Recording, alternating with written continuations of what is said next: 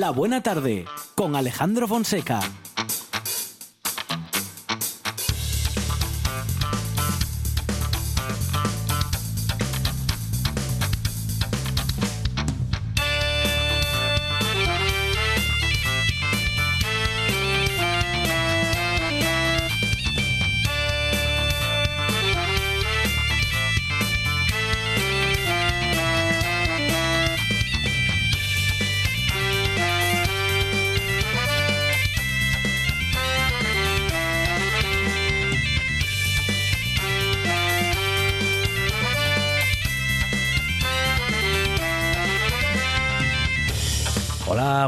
Son las 4 y 7 minutos de la tarde y esta es la radio del Principado de Asturias.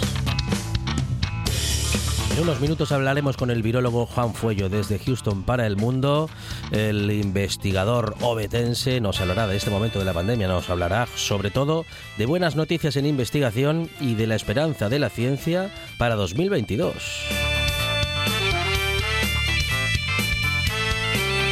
Hablaremos eh, sobre este asunto y sobre otras cuestiones de actualidad con los tertulianos y tertulianas que están preparados, como siempre, para pensar en voz alta. Silvia Cosío, Germán Heredia, Marta Menéndez y David Alonso con nosotros.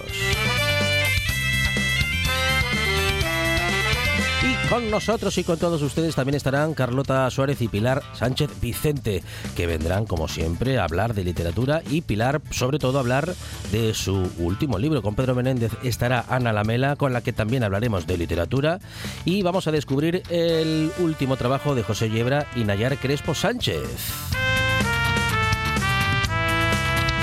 Nos iremos de viaje con Pablo Valerio Moris y con él vamos a hablar sobre un viaje a Nigeria que no te puedes perder.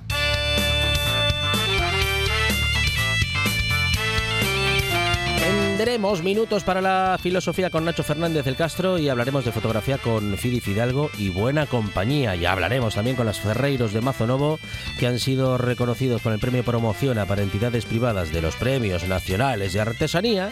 Y hablaremos con ellos, con Fritz, con Paz Prieto, que tienen una forja milenaria.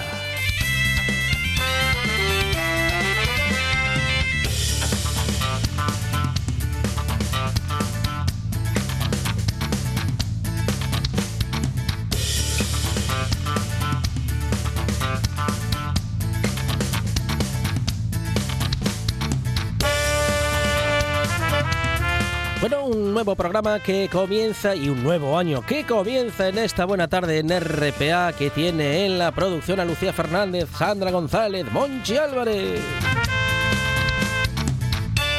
Que también tiene en la puesta en el aire a Juan Saez Pendas. En la presentación servidor Alejandro Fonseca que ya comienza este 2022 con una nueva buena tarde que hasta las 8 no para.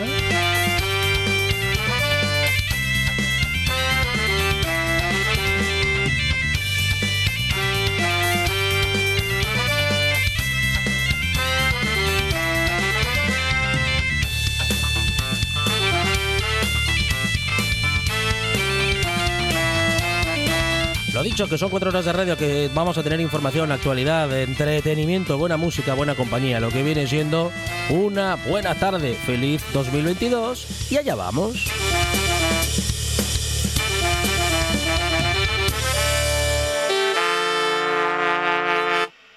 Me gusta la buena tarde.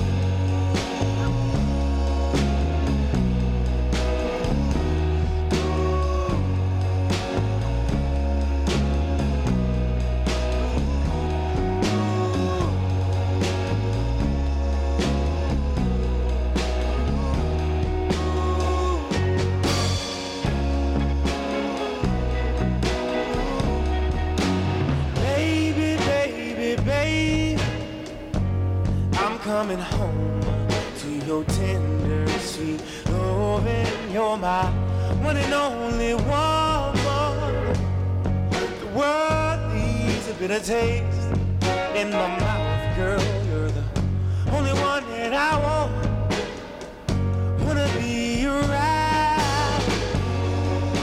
Música como siempre para empezar esta buena tarde y también buena información y buenas, buenas voces. Monchi Álvarez, buenas tardes. País, Astur, familia de la Buena Tarde, Universo, Mundo, aquí estoy en carne mortal comenzando una de las semanas más ilusionantes del año. Sí, señor. Eh, y también el lunes más lunes del año, Monchi Álvarez, puede ser... Podría ser, pero ¿Eh? como tenemos ¿Sí? la noche de Reyes ahí, Ah, a la vuelta de la esquina... Que ya me estaba, mire, casi...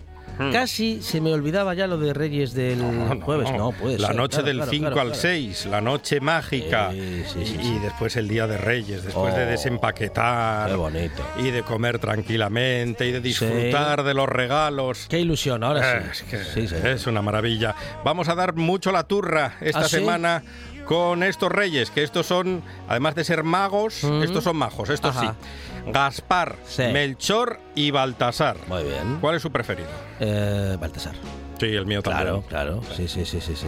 Yo juraría que, que vi a Baltasar una vez. No me diga. ¿A De- usted de- también? De guaje. Ajá. Así entrando en casa. Pero llegando a casa. Pero, pero me hice el dormido. Sí. No, a ver si.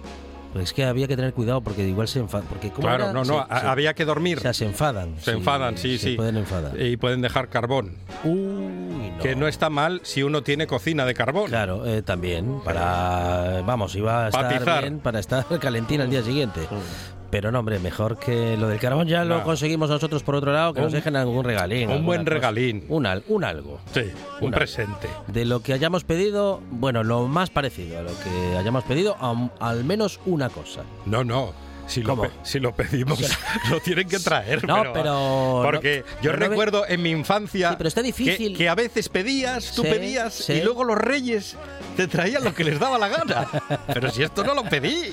Pero ¿Qué hace aquí? Yo creo que con los años van ajustando cada vez más y más. Sí. Pero usted sabe Sí, es que, que sí van ajustando, sí. sí, también. No queda otro remedio. Pero ajustando, digo, respecto de precisar justamente aquello que uno pide, pues que lo traen Mm, cuando lo consiguen. Pero hay, hay crisis de materiales, Monchi. No, hay- Y- no, hay, no se consigue Hay todo crisis, lo que... hay crisis de y materiales. otras cosas. Y no sabemos si este año Sí. los reyes van a ser tres o cuatro. Ah, sí, sí, sí. Pero bueno, eh, hablando de Reyes Magos, muy probablemente eh, sean como siempre, tres y la ilusión. Que, Que eso no ya... falte.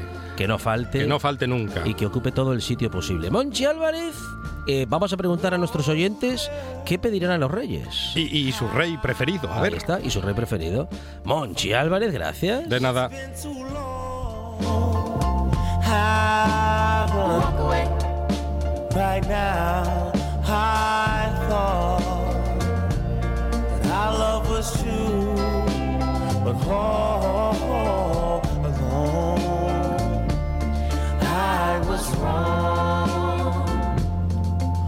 My pillow bears the tears of a man in pain. How love I thought I could sustain. Don't worry about me anymore, cause I'll be home by the morning tide. Claro, cómo no hablar de ciencia en esta buena tarde, en este momento que vivimos, y cómo no hacerlo también en un inicio de 2022 en el que buscamos la esperanza. Y claro, en la ciencia es donde está eh, nuestra, bueno, nuestra mejor esperanza, la más argumentada, esa que nos dice que si seguimos investigando viviremos más y mejor. Juan Fuello, ¿qué tal? Buenas tardes.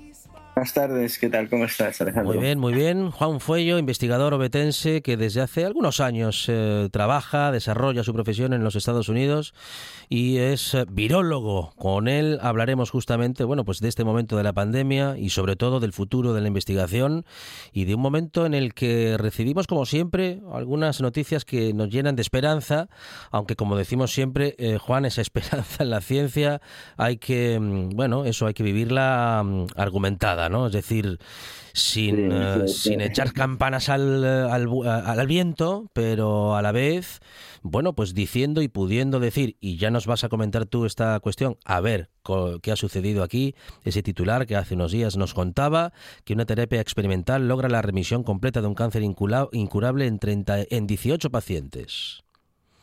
Sí, bueno, eh, eh, lo que decías antes de que sí, hay que ser siempre optimista con cautela, ¿no? Cautamente optimista, ¿no? Sí. Decías tú. Pero, pero me gusta más otra frase, a, A ver, ver. si te parece bien a ti. Eh, me gusta más la frase que dice que la desesperación miente tanto como la esperanza. Tal cual. ¿Sabes? Sí, completamente yo de creo acuerdo, que- sí. Sí, sí, sí. Lo, lo que, lo que no hay, lo que no hay que oír es a los agoreros, ¿no? Porque si no, vamos mal. Siempre hay que, hay, que, hay que apostar por la esperanza, yo creo, todo el tiempo. Y bueno, estudios como este que, que ha sido publicado recientemente, que ha hecho titulares, como tú dices, del Hospital Clinic de, de Barcelona, ¿no? Ujú. que es donde yo empecé a hacer investigación en, en cáncer en ese hospital. ¿no? Ah, y conozco bien a la gente, al director, ¿sabes? Campistol, eh, que ha aprovechado para salir en las fotos ¿eh? con los investigadores, ¿no? Mm. Ya pasa eso. Y bueno, me alegro, me alegro muchísimo, por, es un hospital que apuesta por la investigación. Es uno de los, de los hospitales que más publica en España, que realmente han guiado lo que es, por ejemplo, una especialidad que casi nació allí en España, que es la neurooncología y bueno, alegrarme mucho por, por, el éxito de los colegas y sobre todo por, por lo bien que les está yendo a estos pacientes. Muy bien. Eh, y hablando de ciencia e investigación, también tenemos una noticia, bueno, de unos vecinos de trabajo eh, que tienes tú por allí, Juan, y es una terapia mm, experimental, bueno, como decíamos, que logra la remisión completa de un cáncer incurable en 18 pacientes. Esta es la noticia que comentábamos ahora, pero respecto del Texas eh, Children Hospital, hablamos de la tecnología de la vacuna COVID-19 que este hospital eh, en el Baylor College de Medicina obtiene la autorización para el uso de emergencia en la India de este medicamento que podría ser a la postre, Juan, um, l- la bueno la medicación o el medicamento contra la COVID y que además eh, de, de confirmarse promete este esta investigación liberar la patente. Sí, bueno, es, es fantástica la noticia. Me alegro, no sabía que íbamos a hablar de esto, pero me alegro mucho que hables. El, que ha hecho- el, el científico que está detrás de esta vacuna se llama Peter Hotes y, y es amigo mío también, porque el, el hospital que mencionas, el Texas Ujú. Children's Hospital, está cruzando la calle de mi hospital. Entonces, Peter Hotes es, ha sido un enviado de Obama eh, para los países de Oriente Medio, por ejemplo, para hacer una cosa que él llama la diplomacia de las vacunas, que consiste en que hay países que son antagonistas, como por ejemplo Arabia Saudí e Irán, ¿no? que no podrían cooperar en otros términos, pero que quizás pueden cooperar a través de eh, compartir vacunas o estrategias de vacunación. Pasó esto también en el pasado durante la Guerra Fría con la vacuna de la polio entre, entre Rusia y, y Estados Unidos. Pero la gran visión de Peter Hotes, que tiene un laboratorio de vacunas y que ha desarrollado esa vacuna, es conseguir hacer una vacuna que sea barata, muy, muy barata, y que esté diseñada para el tercer mundo, que es donde no llegan con tanta fluidez las vacunas que fabrican las grandes compañías farmacéuticas, que después de todo, pues como tenemos que aceptar, es un negocio, ¿no? O sea que estoy muy contento que Peter Hotes haya acabado esta, esta vacuna y que haya conseguido su sueño de comenzar a llevarla a la India y la llevará a otros sitios. Él trabaja mucho con enfer- unas enfermedades que se llaman enfermedades abandonadas o enfermedades olvidadas, porque solo las sufren en, en África, por ejemplo, la esquistosomiasis. Y entonces él fabrica vacunas o trata de hacer vacunas para estas enfermedades que nunca son el objeto de las grandes compañías. Pero en este caso, con la COVID, él ha conseguido hacer esta vacuna de una manera diferente y eh, me alegro mucho que, que, bueno, que, pues que la India vaya a ser, vaya, los ciudadanos de la India puedan vacunarse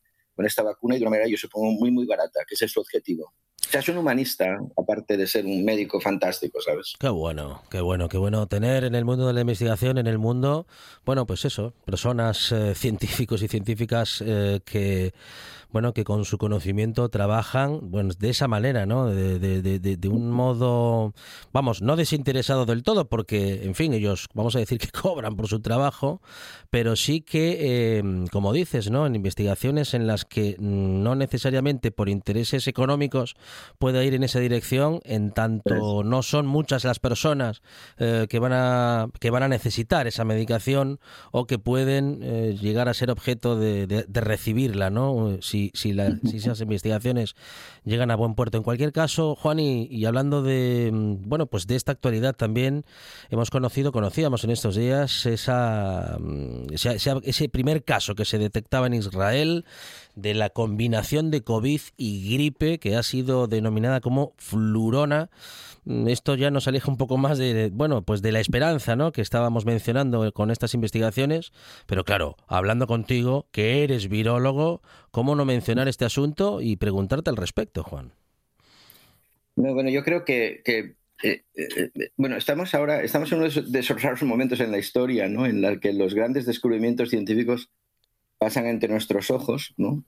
y, nos sorprenden. Y luego también vemos cómo la ciencia reacciona y se llegan a soluciones que llegan también con mucha rapidez y, con éxito a los pacientes. Yo creo que esta es la, más que esta noticia anecdótica, ¿no? de combinaciones de virus o recomendaciones posibles o cosas de estas que están por confirmar y que ya veremos qué ocurre, lo que hay que ver es cómo estamos reaccionando ante un virus que es capaz de darnos una sorpresa a cada momento.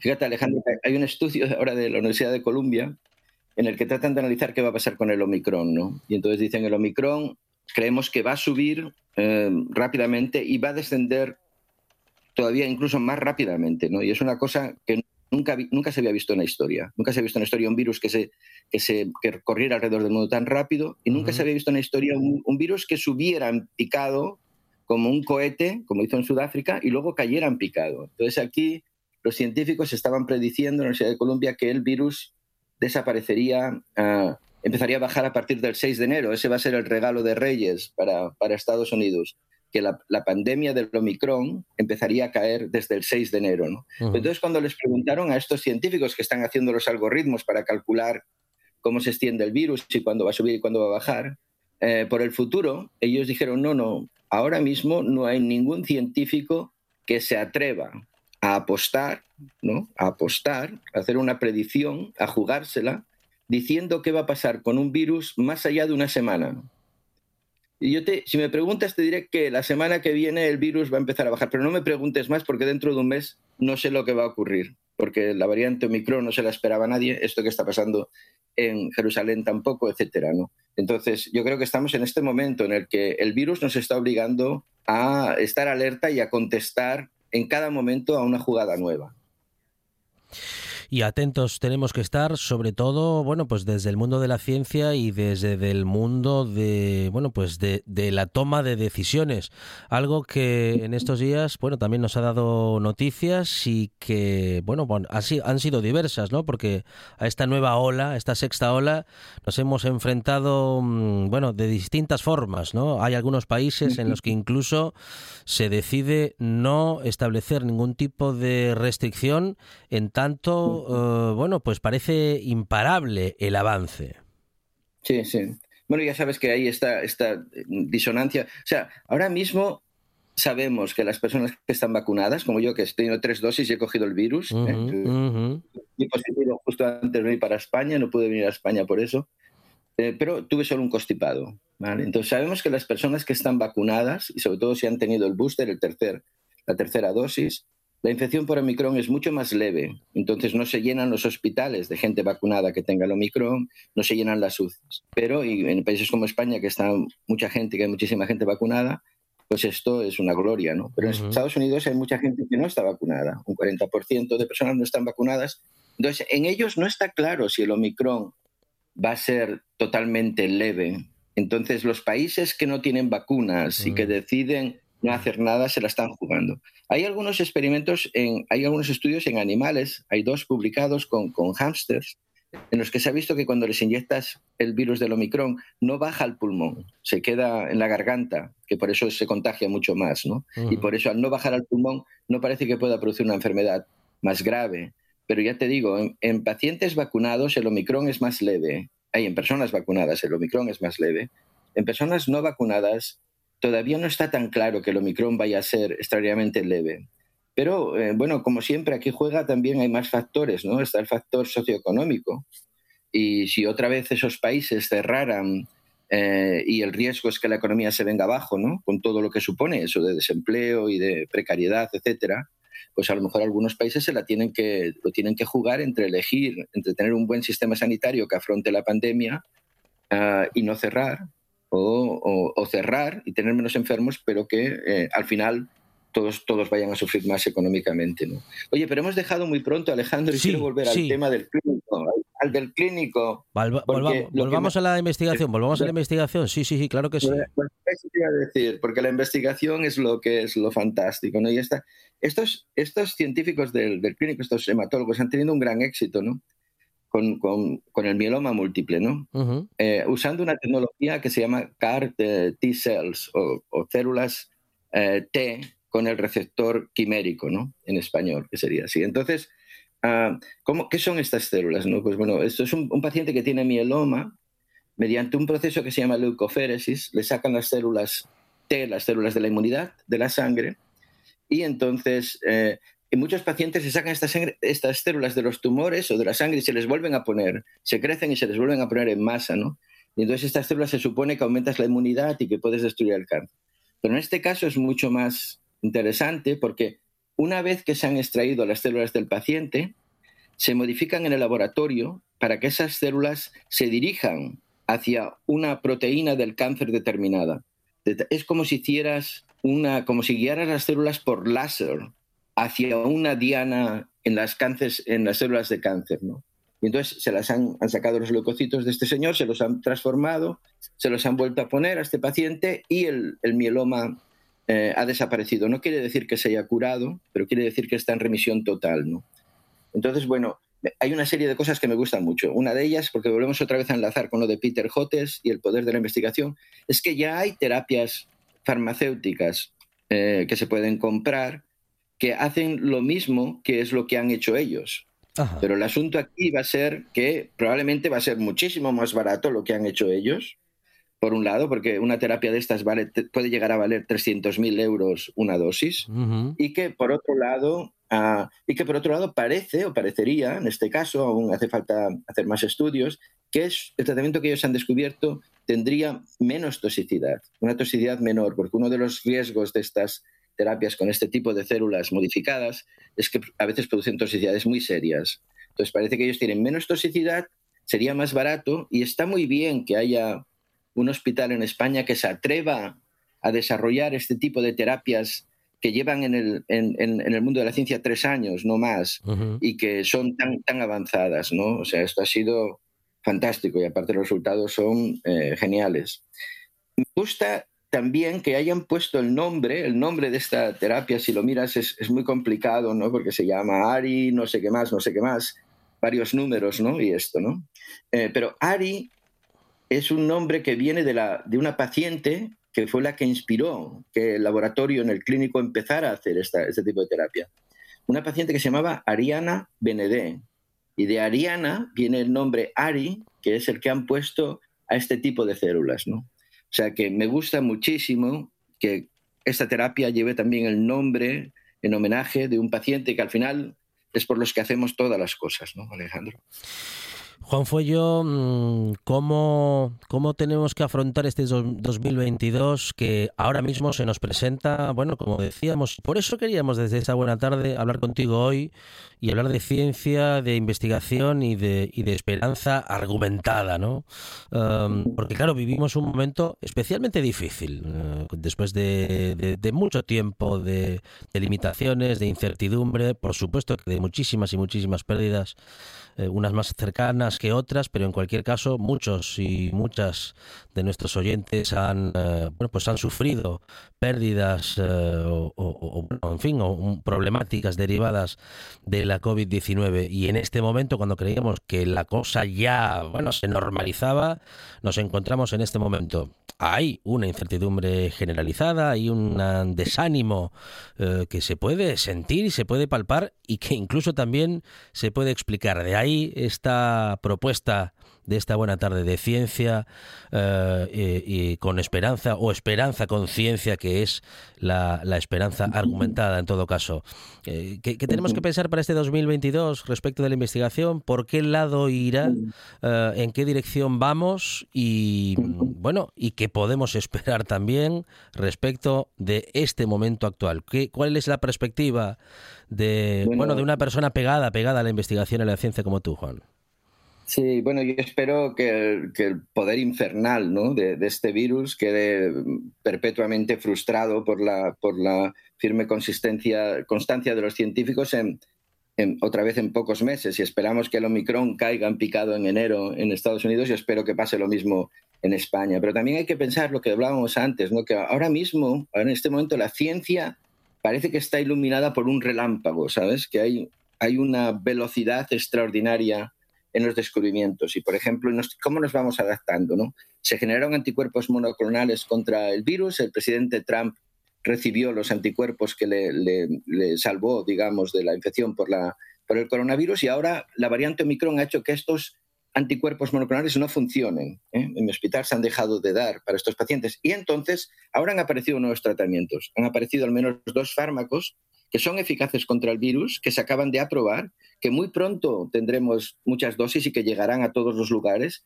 Y que yo, yo espero que al final puedas llamar al, médico de cabecera y decirle, tengo, tengo el, el virus del COVID y te diga, oye, tómate dos pastillas y llámame mañana a ver cómo estás.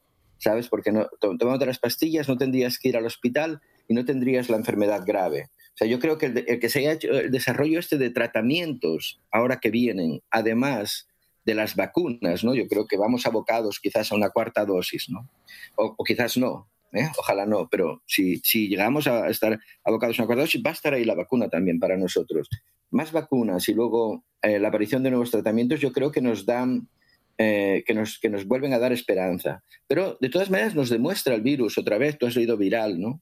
Yo a los reyes le pido otro viral, por eso, ¿eh? otro libro como el de viral. Pero tú has leído un, un poco, nosotros somos víctimas muy fáciles para los virus, que nos movemos mucho, porque nos relacionamos mucho, porque viajamos constantemente. Y a esto, esto les encanta a los virus, porque es la manera en la que ellos se diseminan.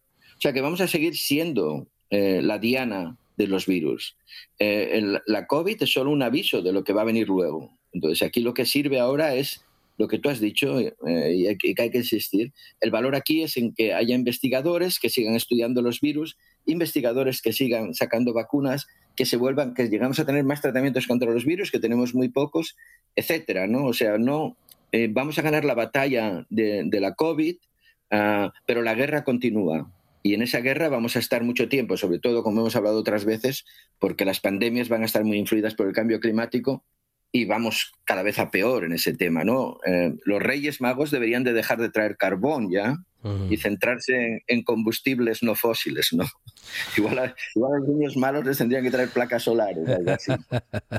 no, hombre, no, no, hombre, son niños malos, les tienen que llevar algo realmente contaminante. placas que, que, no funcionen. placas que no funcionen, pero, pero no carbón, por favor, no carbón, aunque ya ves que en Asturias, ¿no? Pues hemos sostenido la economía de España a base de la minería durante mm. tantísimos años, ¿no? La electricidad de España ha salido de las minas como las que trabajó pues mi padre y mis tíos y mis abuelos. ¿no?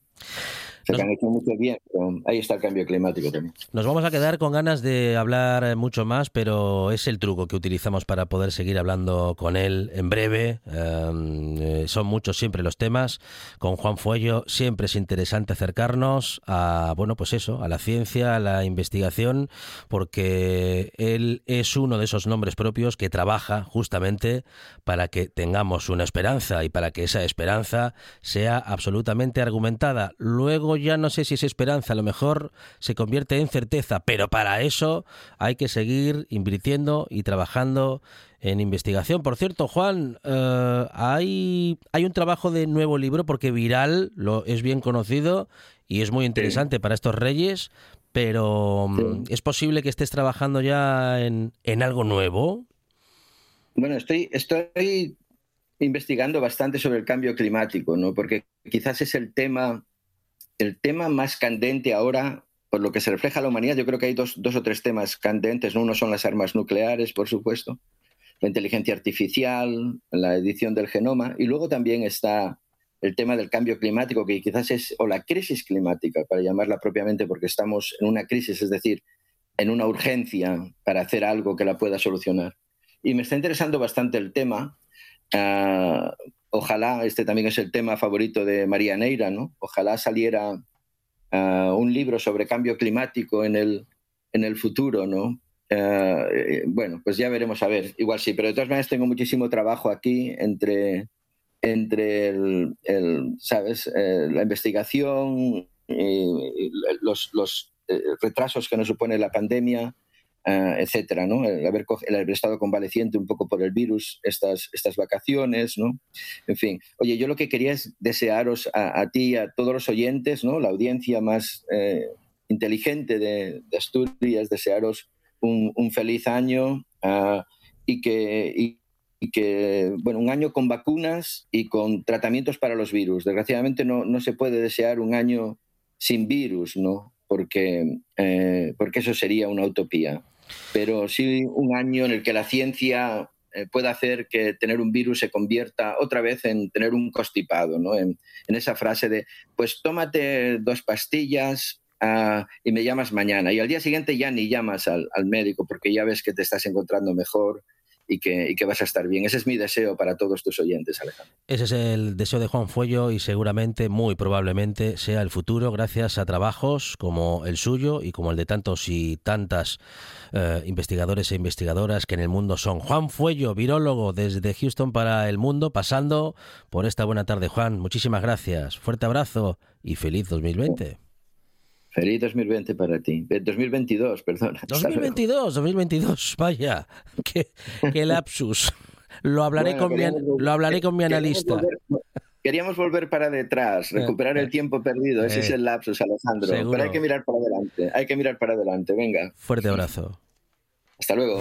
En RPA te lo contamos todo. Información al minuto con el rigor y la pluralidad de lo que somos. Un servicio público. Por la mañana, a las 7, Asturias Hoy Primera Edición. Por la tarde, a las 2, Segunda Edición. Y por la noche, a partir de las 8, Tercera Edición. Y a, y a las horas en punto, Boletines de Noticias. Asturias Hoy. La actualidad no descansa. Nosotros tampoco. Programa de viajes, turismo, aventura e historia lleno de contenidos didácticos con los que aprender y divertirse.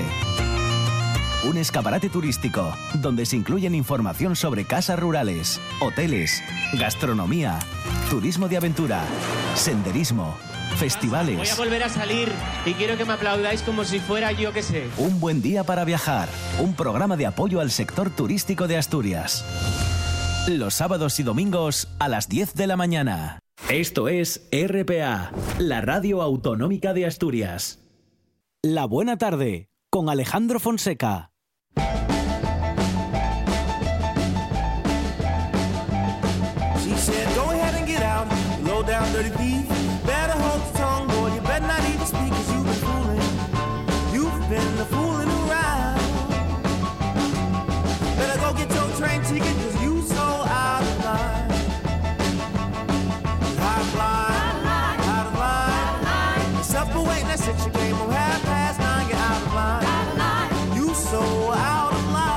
Mejor para los momentos difíciles es estar bien informados e informadas, y, pero claro, informados e informadas, que no eh, eh, en, estado de alarma. Marta, Marta Menéndez, ¿qué tal? Buenas tardes. Hola, muy buenas tardes y feliz año. Gracias, David Alonso, bienvenido. ¿Qué tal? Buenas tardes y feliz año. Silvia Cosío, ¿qué tal? Hola, buenas. Y Germán Heredia, bienvenido. Pues feliz año para todos y todas. Muchísimas gracias. Eh, vamos a decir esto de feliz año seguramente durante esta semana, ya veremos hasta cuándo. pero en cualquier caso, ese siempre es la pregunta en este sentido. Pero hablando en serio, la respuesta, mm, bueno, la pregunta no sé, hay muchas, ¿no? Pero la respuesta sigue estando en la ciencia, Marta. Sí, por supuesto, la respuesta sigue estando en la ciencia y cada vez más. Eh, hablabas ahora con, con el, el, anterior eh, invitado y nos lo está dejando claro, ¿no? Los avances o llegan por la vía de la ciencia o no van a llegar. Eso es. Siempre es, a mí me fascina este hombre, Juan Fuello, o sea, es como, o sea, se agradece que, que pongáis a estas personas a porque entre cómo lo explica, cómo lo habla y el, la humanidad que transmite no, no es, es muy de agradecer. Dicho eso, sí, ya lo hemos dicho muchas veces, yo creo que es innegable eh, si no llevamos el camino de la ciencia, ¿cuál cuál es la alternativa? ¿no? Es las cuestiones cuando te haces preguntas existenciales vale, yo decido que apuesto por la ciencia, sino, ¿por qué decido? Por, por la inconsciencia, por el, por según lance la moneda como caiga, bueno, en fin. Confiemos y seguimos confiando en que la ciencia nos ayuda a solucionar, aunque bueno, la ciencia no vive de un maná que cae del cielo, ¿no? Esto hay que, yo creo que hay que insistir siempre. Depende en gran parte de los países, no en todos, eh, de que en la parte pública, insisto, no en todos, Estados Unidos hay, hay una parte privada muy importante, decide apostar por porque esto sea así. Eh, por otro lado, si no se decide apostar por eso, ¿qué sentido tiene? En fin, esperemos que los presupuestos de nuestros queridos gobiernos, tanto regionales como estatales, tengan esto en cuenta, aunque no lo están teniendo muy en cuenta. Eh, fue yo, la verdad es que es una maravilla escucharle hablar, porque no solamente habla de ciencia, sino que habla de humanismo y habla de filosofía y de cómo, cómo se puede compaginar tranquilamente, como bien decís, las dos partes. ¿no? No, no, no pueden ir disociadas unas y otras de lo que es el resultado del ser humano. Y sobre todo porque todos estos avances científicos coinciden con un año, que el otro día lo escuché eh, de la ONU, que era el año del vidrio. Si no llega a ser por el vidrio o por el invento del vidrio de los romanos o anteriormente de no sé quién, yo creo que fueron de los, los árabes, eh, ahora mismo pues nada de esto podría existir. O sea que cada mínimo invento que el ser humano va haciendo a lo largo de los, de los tiempos da un impulso para vivir y para poder convivir mejor todos nosotros. Silvia. Hola, yo también voy a deciros eso de feliz año. Sí, no, es el, el, poder de, de, la razón, ¿no? Lo que pasa que, claro, la, la razón no, no surge de la nada, o sea, necesita un fuerte apoyo por parte de, de las instituciones y por parte de la sociedad. No sirve de nada tener gente investigando si luego esas investigaciones se quedan en nada y no sirve de nada tener universidades si luego no se mantienen pues con ayudas y con becas en, en condiciones dignas a los investigadores y a las investigadoras trabajando por, por el bien común, que al fin y al cabo es eh, para lo que está la, la universidad y la mayoría de la ciencia. Yo tampoco voy a sacralizar la ciencia porque como todo es una actividad humana y se puede utilizar bastante mal, o sea, lo, lo hemos visto a lo largo de la humanidad, o sea, el último yo qué sé, pues las bombas de Hiroshima y Nagasaki, pero tenemos que tener en cuenta que no tenemos otra cosa. La otra alternativa que nos queda es la, la sin razón o, la superstición o andar creyendo que, que las vacunas nos van a cambiar el ADN o nos van a poner más enfermos de lo que nos cuando se demuestra que no es así. Yo creo que hay que hacer mucha pedagogía sobre todo Mm, principalmente mucha pedagogía y mucha inversión en, en ciencia, pero también en, en, humanismo, como dice Germán, o sea, en, en las ramas de, del humanismo. Pero no creo que la ciencia se sostenga sin, sin que haya filosofía, sin que haya historia, sin que haya sociología, sin que haya filología. Bueno, y hablamos también de una de las noticias que conocíamos en estos días, uh, ese, ese aire templado, ese aire caliente que hemos tenido y más luego los uh, fuertes vientos, bueno, pues propiciaban una situación en la que el riesgo de fuegos era extremo y al final tan extremo fue que se produjo, bueno, pues lo que no deseábamos, pero que suponíamos que podía suceder y es que se, bueno, se, pro, se propagaron incendios en al menos 31 concejos. Eh, Marta, un año más los incendios, bueno, llegan a Asturias, pero mmm, supongo, supongo que no llegarán solos.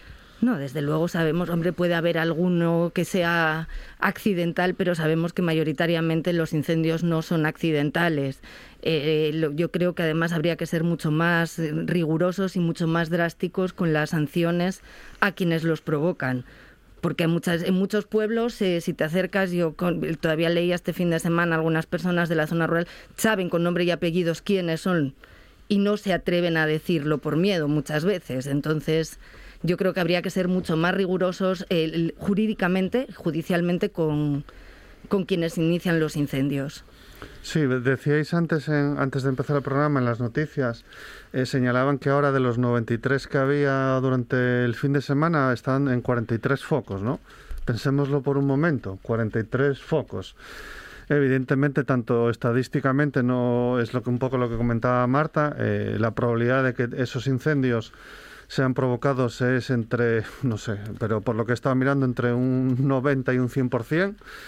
Eh, Pero ahí empiezan ya todos los demás paréntesis. Es decir, es un tema, eh, es un tema que reiteradamente, cuando se dan estas circunstancias climatológicas, no por la climatología, sino aprovechando la climatología, se dan estos incendios, pues que en muchas ocasiones se habla de regeneración de pastos, en otras ocasiones se habla de eliminar determinado matorral en determinadas zonas, en otras ocasiones se, eh, se habla de una cosa y de la otra, de la convención de aguas, en otras ocasiones no se habla absolutamente de nada, pero el tema es que lleva décadas teniendo, llevamos décadas teniendo este problema, problema en el que, por otro lado, genera que haya gente que se esté jugando el pellejo porque haya que apagarlos, porque evidentemente se enciende sin criterio, muchas veces se desplazan a zonas problemáticas, a zonas con cabañas, como hemos visto que se ha quemado una en en Piloña, creo recordar. Es decir, eh, como siempre, es sin ningún criterio, como siempre, los cerebros de las personas que originan esos incendios están dotados de poca ciencia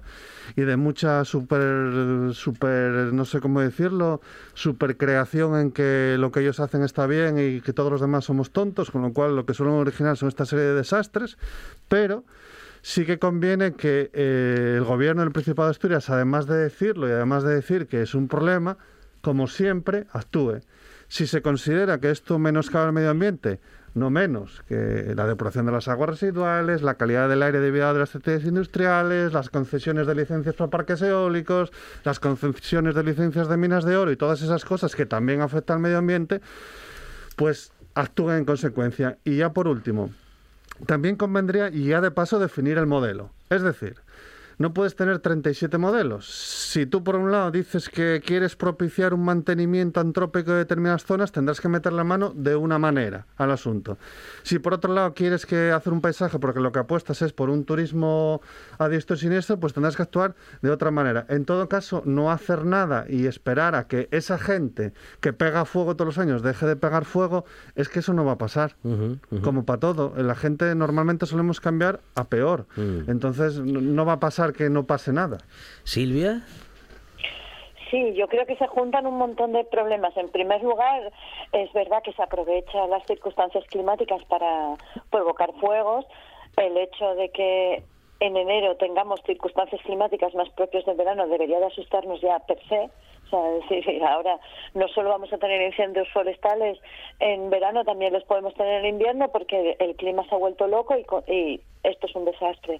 Dos, aparte del, del punitivismo que puede haber hacia los responsables de, los incendios, que yo creo que funciona, pero siempre funciona menos de lo que nos gustaría, o sea, au- aumentar las penas y los castigos, creo que sí funcionaría mucho más el eliminar los beneficios, es decir, que un monte quemado, de un monte quemado no se pueda sacar ningún tipo de beneficio, ya sea bien para praos o para madera, lo que sea.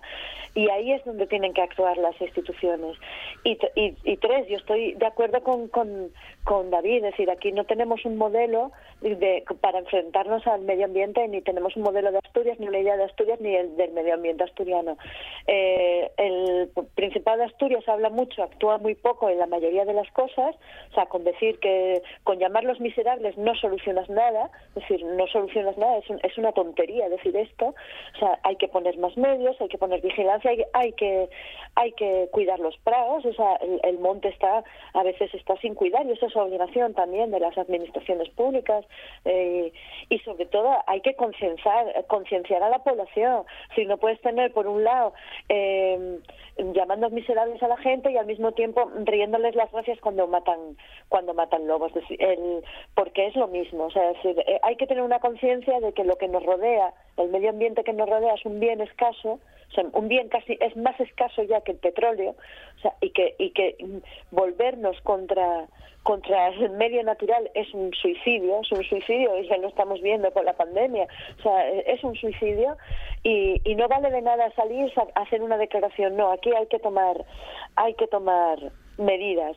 Y claro que hay que afear y hay que castigar las conductas pero sobre todo hay que evitar que de esas conductas se salgan eh, se sal- haya personas que se beneficien. Y mientras se beneficien se van a seguir quem- quemando montes Bueno, yo, yo creo, eh, Silvia, que eso que dijiste lo último, o, el o- o que alguien salga beneficiado de una quema de pastos, ya por ley es imposible, o sea, ya no se va a poder construir ni se va a poder mon- hacer un montón de cosas en lo que se quema, porque ya lo establece. Lo, lo mismo que en Asturias, que en todo el territorio español así existe, sobre todo en Andalucía, que conozco bastante bien, que era lo que más se podía hacer, eso ya no, no vamos, imposible de hacer Hay, ahora hay mismo. resquicios. Si no hubiera Después- resquicios, no seguirían quemando, no seguirían aprovechándose de los incendios para hacer. Para hacer No, decir, hay Silvia. resquicios. El problema es que siempre hay resquicios. De- Y ahí es por ahí por donde tiene que, perdón, por donde tiene que actuar la administración. De, de verdad que yo creo que estos son una banda de descerebrados y no van a, a simplemente, no, no, no van a aproximarse porque quieran tener su prado más verde o, o quieran poner un campo de fútbol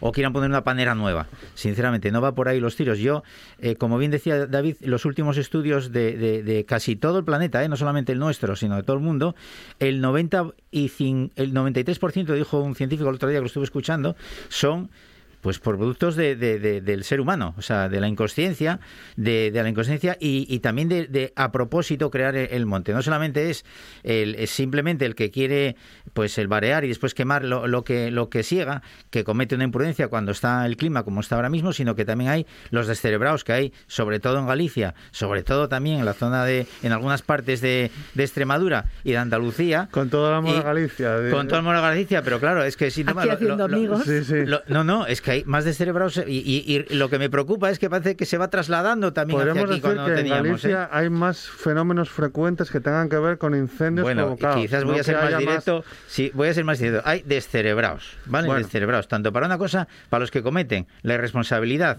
de quemar cuando no se debe de quemar, sus pastos normales y corrientes que sin querer también producen incendios, y después los, que- los que hacen a propósito los incendios porque porque quieren hacer daño. O sea, es gente pues pues más enferma mental, que es lo que vosotros decís, o sea, eso es incurable. Y bien, ¿qué puede hacer el Principado? Jo, es que es tremendamente difícil, David. O sea, que, que me digáis que hay que No, hacer no, otro no, modelo a de ver, no sé qué. O sea, yo, yo te digo por, no, por, no, por mi trabajo diario, no, es muy a- complicado seguir a la gente cuando De- está de en verdad. monte en Ibias o en Allande o en Claro, Tiroña, claro, es que es tremendamente o en Salas, difícil. en Sobrescobio, porque es que la puedes montar en cualquier lado. Claro, Sin claro. siquiera bajarte casi del Sí, coche. No, no, sin bajarte del coche, sin bajarte del coche. Exactamente, es muy O sea, no- complicado. No, hay sí. nada. Pero lo que no es tan complicado es una vez que se da, antes se lo apuntaba Marta y es verdad. En muchas de las zonas, en muchas de las zonas, eh, Que se yo, conozca, mi segunda bueno, casa vale. es Piloña. Bueno, pues eh, ahí había un señor hasta que la gente ya, digamos, hace ya 10 o 12 años que pasó esto, llegó hasta un momento, de, bueno, estamos locos, o sea, quemando de, la, de aquí, de allá, de allá, hasta que la gente ya se decidió por tomar, de- eh, mira, es este señor, lo sabemos todos y demás, Claro, es este sí, sí, señor el que está pegando fuego y así fue como, como se- pero aún así hay un problema de todo tipo y por otro lado esto también eh, lo hilo con lo que comentabas eh, con lo que comentaba Silvia tiene que ver un poco como en todo, ¿no? La, la imagen y el modelo que estás dando. Si tú ves que lo de quemar no está generando. Eh, pasó con el maltrato animal que por suerte ya se está solventando, ¿no? Eh, y ahí tenemos a la Guardia Civil, principal defensora contra el maltrato animal, que yo, yo alucino y doy palmas porque lo están haciendo lo genial en ese 10 años, aspecto. ¿verdad que no nos lo creemos? Eso es. Pues eh, en este sentido eh, es exactamente lo mismo. Es decir, si el mensaje que se manda, eh, no digo dentro de la legalidad pertinente, pero es duro.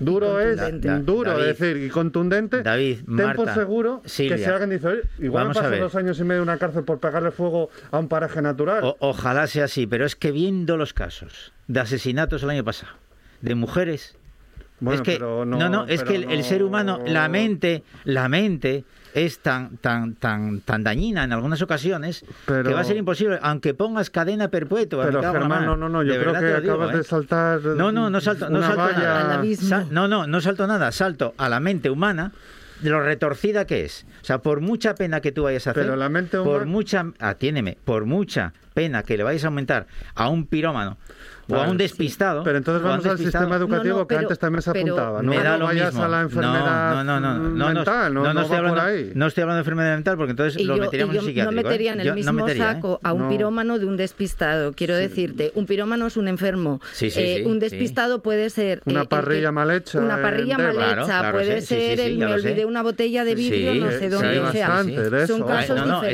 diferentes. mucho más, hay mucho más. Bueno, Bueno, no, En lo- el origen de los incendios hay mucho menos de despistado y mucho más, Más de- De lo otro. de lo Sí, otro. sí. ¿Vale? sí, sí. Entonces, Las estadísticas es lo que ¿Y- ¿Y, apuntan. tú crees, ¿Y tú crees que una pena máxima de lo que sea No, no, no, no, no, va a impedir si que tú- no haya incendios si lo que forestales? vamos a hablar es que a mayor cantidad de penas eh, lo que hacemos es que el delito vaya atenuando, eso, eso en los países en los que tienen penas, por ejemplo, capitales para determinados delitos como los asesinatos, se está demostrado que no es No así. es, exactamente. Bien, entonces vayamos a la raíz de la que hablamos muchas veces, que solemos mencionar, que tiene que ver con nuestro sistema educativo, con conformar, con educar, con... Es decir, la gente no nacemos por exponer... Eso de que va en nuestra genética, no, Uy, no, no sé, no es yo- así, yo va ni- en nuestra educación, Lo va en siento, nuestro pero ejemplo. en ese sentido soy la única que soy El- Saramago, mm, muy pesimista con algunas personas. Bueno, ¿eh? vale, sí, sí, sí, pero estamos hablando, intentando. Se supone que lo que tenemos que poner sobre la mesa, si nos quedamos pesimistas, acabamos la charla. No, ya no, no, no, no, decimos, o- ojo, es en lo único, en lo único. Yo pienso terminar con lo que hablaba eh, Jorge, o sea, eh, fue yo al principio, o sea, con la positividad, ¿eh? Vale. Eso desde luego. ¿no? Pues si nos vamos a la positividad, como en el Estado español que vivimos, tiene muchas herramientas para intentar subsanar que ese último estadio de la cadena de que la gente tome determinadas decisiones nefastas no llegue, reducir ese número. Si quieres, luego hablamos de qué hacer ya con ese número eh, mucho más pequeño, pero antes vamos a llegar a ese número. Pasa como en el reciclaje igual. Cuando tengamos un porcentaje de 10 y un 5% que no haya manera de tratar, entonces hablamos de eso. Cuando tengamos un porcentaje de población debidamente educada, sostenida por el Estado de manera pública y que seamos conscientes de que hemos ido evolucionando como sociedad, hablemos de otra cosa, pero no estamos en esa situación. ¿eh? No, yo no- Tenemos no- unas no, grandes yo- carencias. Yo creo que todavía. no, no lo veré entonces, ¿eh? Si hay que esperar a toda la educación y a todo lo que se Bueno, vamos todo, evolucionando a bien. Silvia, Progresivamente. Silvia, Silvia. Yo, yo, a ver, yo estoy con David. Creo que el punitivismo mm, sirve en, en momentos muy concretos y, y en algún tipo de persona, ni siquiera en delitos muy, muy concretos. Sí creo que sí funciona muy bien eh, la impunidad social. Es decir, mientras la gente que, que cree incendios, que era lo, co- lo contaba Marta, es decir, pueda seguir paseando por el, por el pueblo sin que se le avergüence, sin que se le señale con el dedo, sin que se les diga, eres tú el responsable, ¿cómo te atreves? Nos has destrozado todos porque lo que estás quemando es, es un bien común. Es decir, esto no se va no se va a parar. Y ahí hay que hacer una, una gran labor de pedagogía y hacer entender a la gente que aunque tú vivas en una zona rural, esa zona rural no te pertenece. Aunque tú tengas prados, esos prados a la larga te pueden pertenecer ese trozo de tierra, pero todo lo que hay no te pertenece. Es decir, es un bien común, es un bien que tenemos que cuidar y que tenemos que legar a los que vienen detrás. Y que además que no es una cuestión de hippie flower power, porque lo hacemos porque somos muy buena gente, es que lo hacemos por pura supervivencia. O sea, no podemos seguir haciendo lo que estamos haciendo. Entre otras cosas porque vamos a palmar todos. O sea, y es verdad que Eso vamos es una a palmar verdad todos, pero, pero no Es vamos a palmar todos a la vez negativo. por lo No, que no quiero ser positivo. No, Silvia, hay que ser positivo. Por muy positivos que seamos, vamos a morir No, todos. a Eso es un claro, hecho. claro, por eso- yo, yo soy anti anti flower power quiero decir que a mí esto me parece que es un poco de egoísmo pero no personal sino de, de especie Mm, no sé o sea, es que no tiene mucho sentido llegar aquí destrozarlo todo y y, ah, y si te mueres te- no no es así. Y creo que la gente de las zonas rurales tienen que entender que de la misma manera que yo no eh, que yo entiendo que eso no me pertenece y la ci- y Fisión no me pertenece y por tanto yo no voy quemando contenedores por ahí porque me parece pues el pueblo tampoco te pertenece y no puedes ir quemando montes. Ve- 20, y no segun- pasa nada. 20 segundos para Germán, que pide la palabra. No, solamente eh, algún día os contaré ¿Ya la historia de lo que lo que decía fue yo del, de lo que hubo entre la unión entre Estados Unidos y, y Rusia para acabar con la polio. Silvia Cosío, David. Alonso, Germán Heredia, Marta Menéndez. Gracias. Buenas Buenas tardes.